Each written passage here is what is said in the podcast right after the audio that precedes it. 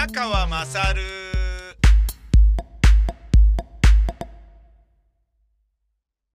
おはようございます。えー今日もですね、えー朝から仕事で、まあ8時ぐらい、まあ朝からっつっても、うん、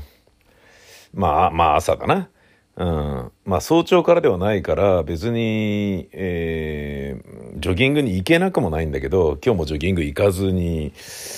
えーなんかね、あのーちょっと仕事に行くっていう感じになってますね。今日は、午前中の仕事はバイクで行こうかなというふうに思ってるんですけど、3日間バイク乗ってないので、ちょっと、ね、乗りたいなっていうのもありますしね。バイク中毒？うん、何なんでしょうかね。えーそんな私がですね、えっ、と、ちょっとなんだこれって思ってるのは、ウクライナ軍が40人を殺害した女性スナイパー、バギラというのがいて、それを捕まえたっていうことを発表したんですね。恐ろしいですよ、これ。2014年の東部紛争、ウクライナのね、もちろん。ウクライナ兵、民間兵を少なくとも40人殺害したとされる親ロ派の武装組織のスナイパー、バギラを捕まえたと発表しました。で、これは、負傷して一人でいたところをウクライナ軍に捕まえられたバギラ。で、この女の人を治療したボランティアスタッフによると、彼女は森の中に一人取り残されており、彼女は見捨てられたと主張している。私は怪我をしたが連れ去る機会があったのに、仲間は私が死ぬことを期待して置いて去ることに決めた。と言っていて、ウクライナ側の調査に協力的な姿勢を示しているということ。おー、なるほどね。うん、本名イリーナ・スタリコはセルビア人で、これがすごいんだよね。セルビア人で元ハンドボールのプレイヤーで、マザー・ゼニアという名の修道女、つまりシスターだったっていうことね。で、その後、麻薬密売で有罪判決を受け、えーセルビアでってことなんだろうね。2014年にウクライナを訪れる。そこからウクライナからの独分離独立を目指す親ロ派武装集団ドネツク・ルガンスク軍に入り、狙撃兵として戦闘に参加。民間人も含めて少なくとも40人のウクライナ人を殺害したとされている。だって。すごい、なんか、えー女性がいるっつうことらしいよ。わけわかんないけどね。なんかあのー元セルビア人で、ハンドボール、元ハンドボール選手で、元シスターで、元麻薬密売でとか、なんか、で、今は、ねえ、あのー親ロ派のスナイパーをやってるとか、ちょっと、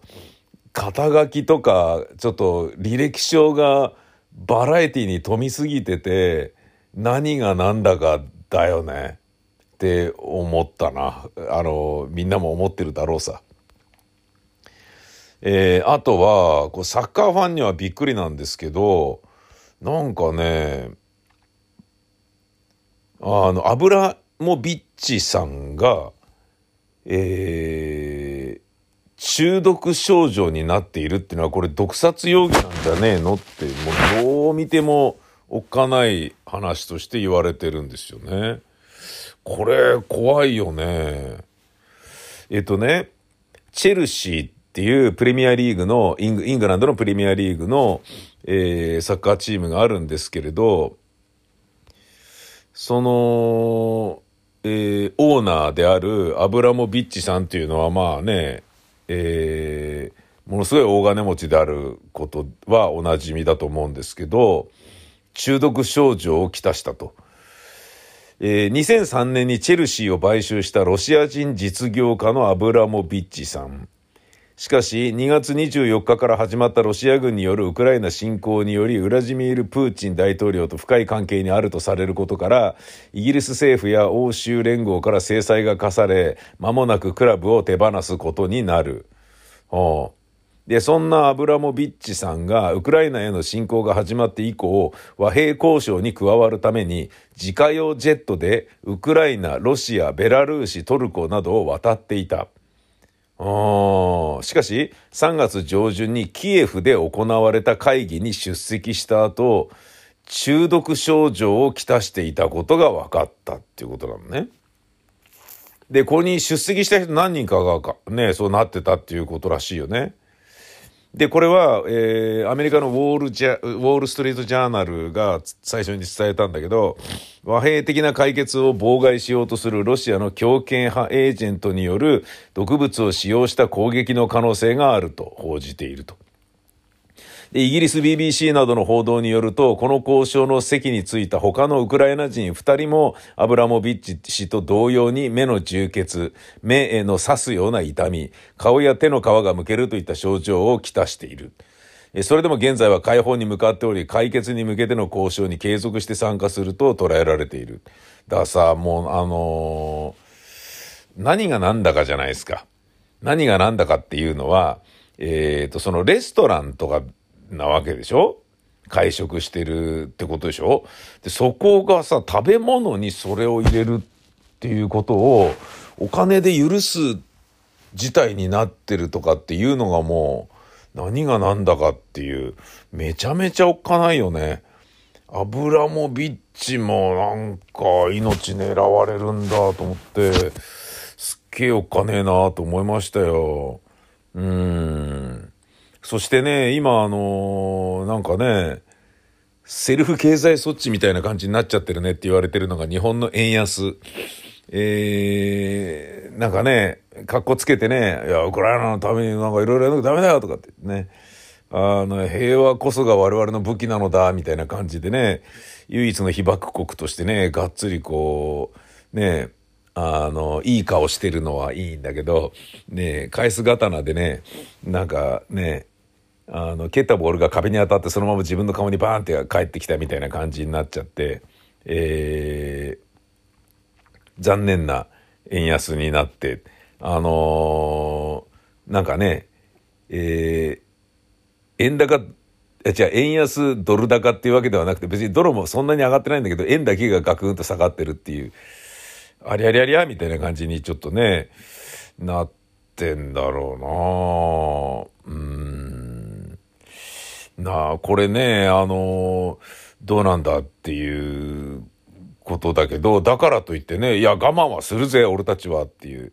で、別にそこね、もっとうまいことやってくれよみたいな気はないよ。うまいことやってくれよってことは、だから、なんだ、LNG であったりとか、ね、今手引いたら、中国に漁夫の利のようにかさられちゃうから、とりあえずロシアとやってる、それは続けた方がいいんじゃないとかっていうのも、もう俺の中ではもういい。ね。えー、どうなろうといいさ、みたいな。まあ、結局ね、その、うん、手を引いたところで、それが制裁じゃなく逆にね、敵にしようみたいなことになっちゃうから手を引かない方がいいっていう考え方もあるんだけど、ただもうね、関わらなくてもいいんじゃねえかぐらいのレベルに俺は思ってるんですよね。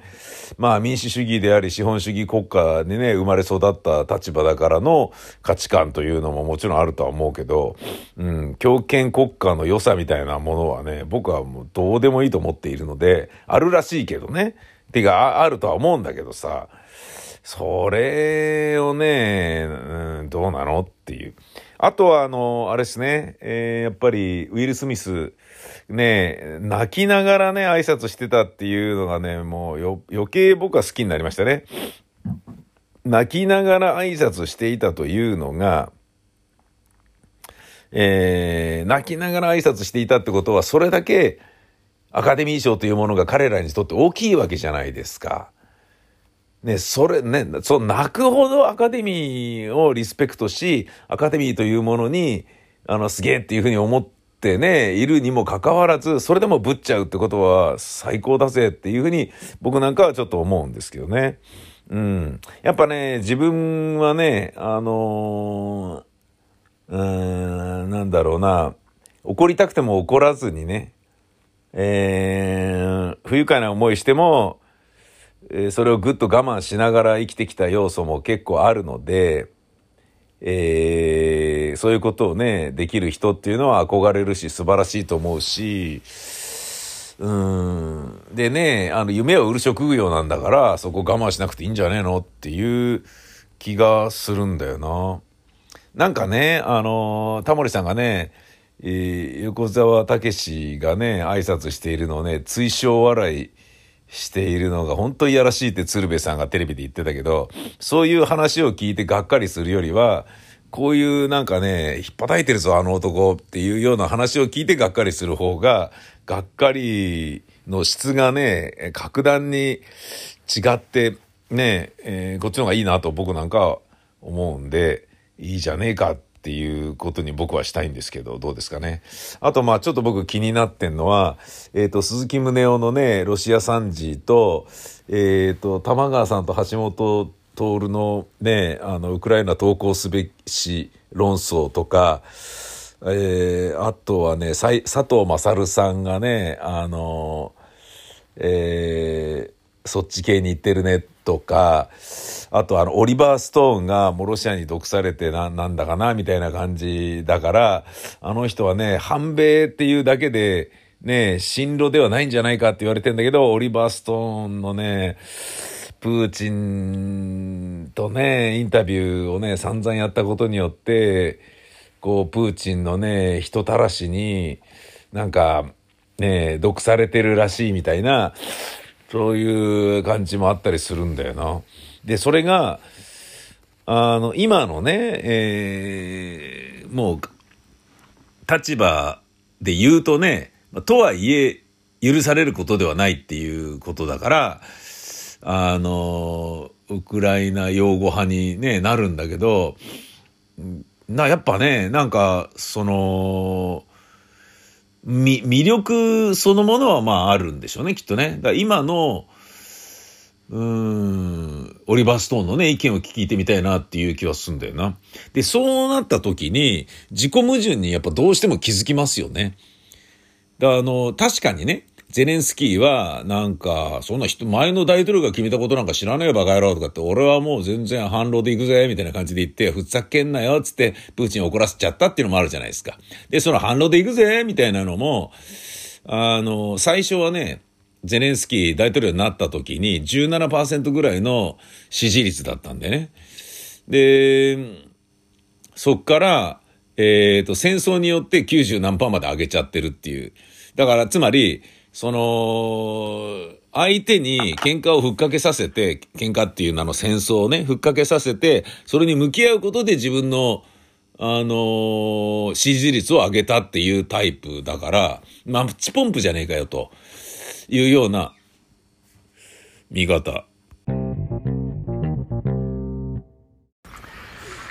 え、お前の母ちゃん宮川勝です。えーとですね、先ほど、えー、ちょっと話が途中になったんですけど、えー、まあ、私が言いたかったことはですね、まあ、今の外なんですけど私が言いたかったことはですねあのあれですね、えー、どうなんだっていう話なんですけどどうなんだっていうのはあのあれですね ちょっとあの落ち着かないですね。えー、どこに行っても人がいるのでちょっと喋りながら歩いてるっていうのはちょっと落ち着かない感じに今なってますね。公園に行こうと思ったらそこであのなんかね中学生がデートしててちょっとなんかね行きづらい感じになっちゃってやべえっつって戻ろうと思ったらなんかおばさんと目があって何この人ブツブツ喋ってんのみたいな気違いじゃないのみたいな感じになってたっていうのがちょっと恥ずかしかったっていうことなんですけどね、えー、まあ話を整理しますと私がさっき言いたかったのは、えー、ウィル・スミスのねあのビンタはあのね事なかれ主義の日本ではすごいいいんじゃないのっていう気がするよねっていう話をしてるんだけどでもねあのアカデミー賞としては何はともあれ暴力は良くないっていうふうに言っている、うん、まあそれはそうだよねただ気持ちはわかるみたいなことを言っちゃうとねあの話な、あの、ダメだから、何しろ暴力ダメだっていうことでいいと思うんだけどね。で、まあ、ウィル・スミスも謝ってたし、内定を浴びてるっていうところがね、いいじゃんみたいな感じなんだけど、ただね、僕の中では、いや、いいんじゃん、全然いいじゃん、みたいなね。うん。まあ、これは放送でも多分言ってるだろうな。うん、いいじゃん、いいじゃん。まあまあまあ、でも、言ってるだろうなっていうのはね、あの、僕のキャラクターが浸透していることが前提の放送局であれば言うだろうけどっていう感じだな。地方局で初めて行った、ねあの、初めてレギュラーを持ったみたいな感じだったら絶対言わないだろうけどな。うん。まあ、要はそうやってね、なんか、時と場を見て、ね、TPO をわきまえて、面白い人も面白くなくなっちゃうっていうことだな。うん。それはまあしょうがない。でね、えー、ウィル・スミスそのもののビンタはいいんだけど、えー、怒、ね、なんか腹立った時に怒る、ね、あの、これだけは許せんっていうものはちゃんと怒っていいんじゃないかっていうのが僕の考えなんだけど、でそういう考え方で見てしまうと、ビンタと戦争の違いでウクライナが攻め入られているっていうねゼレンスキーってめふざけんじゃねえぞっていうことでプーチンが怒ってるのもじゃあそれもいいってことになっちゃうんじゃないのみたいな。人を巻き込んでるからダメとかね、えー、程度が違って平手打ちだったらいいとかそういうの違うよねっていうことなんでね。その延長線上にそれがあるわけだから。でそれをねなんか人をねなんかこう手を出したりなんだりっていうのが許される場合っていうのはスポーツ上のことのみだよね。ボクシングであったりね。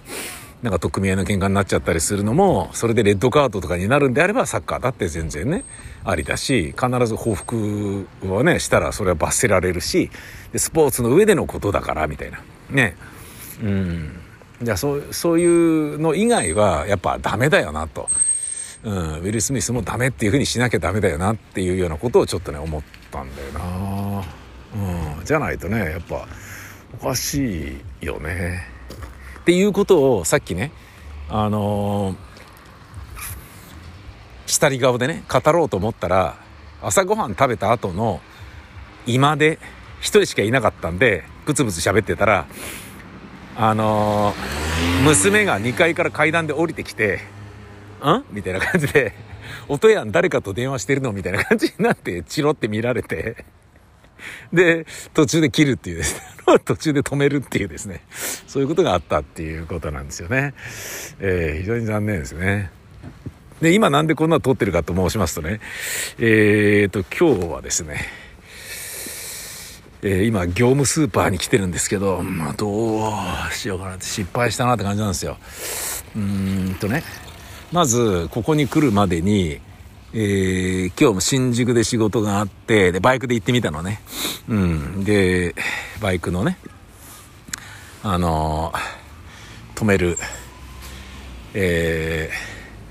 ー、場所、ここなら止めていいよっていうのを教わったんで、で、止めたんですよ。で、無事ね、中金も切られずに、あ、じゃあ、ねえ、そっか、ここのね、建物の敷地なんだね。じゃあいいじゃん。つって、今度からここのね、現場はバイクで来ることにしようかな、みたいなこと思ったんだけど、その、えー、現場で仕事終わって、で、吉祥寺行って、で、親のお弁当を買って届けて、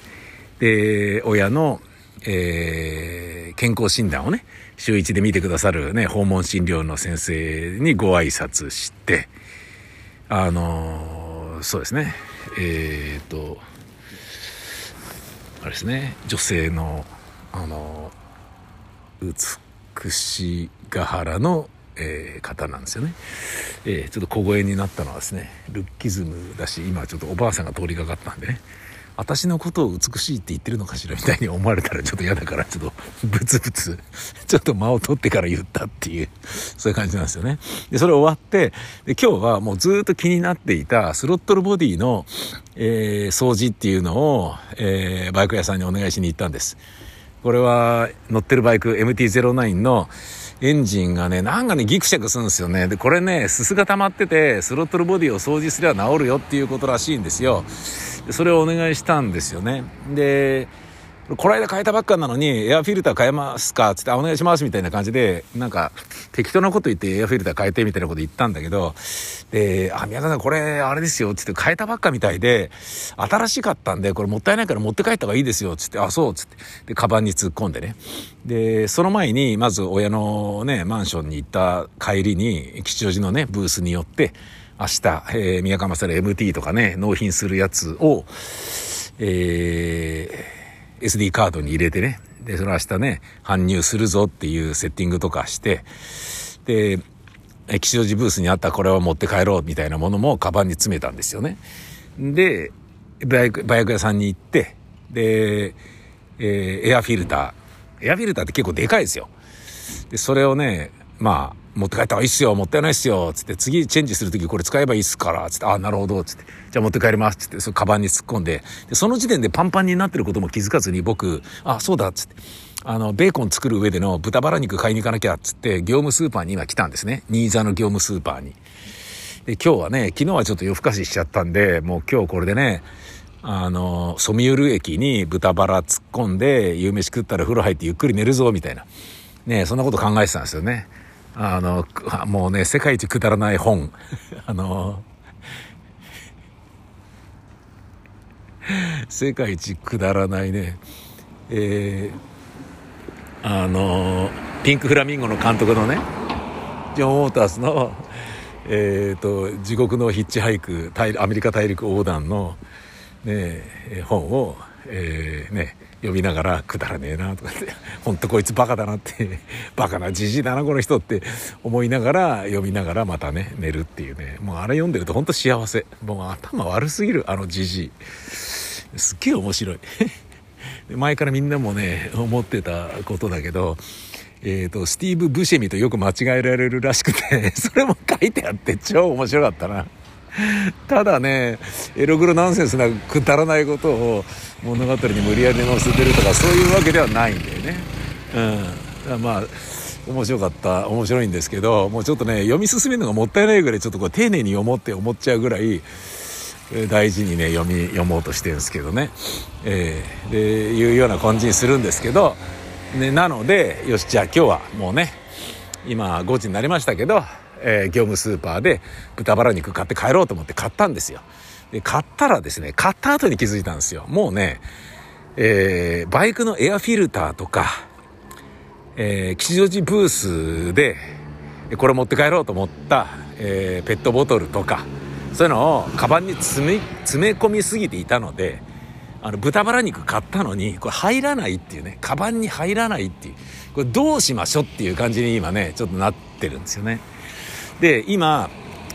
あのあまりにもパンパンだからこう豚バラ肉をこういっぱい買ったのに入らなくて1個がどうしても入らなくて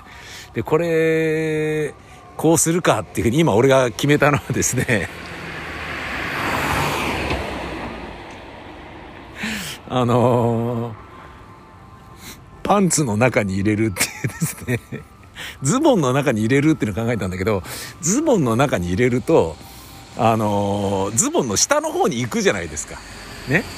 太ももの方にズルズルズルって下がってっちゃうじゃないですか。で、これ何？守ってんの？プロテクターみたいな感じになるでしょ？それちょっと残念だから、下に落ちないにはどうしたらいいんだろうなと思ったら、あのー、下に下げないというためだけに、パンツの中に突っ込まなければダメだっていうことで、今パンツの中に突っ込んだんですね。で、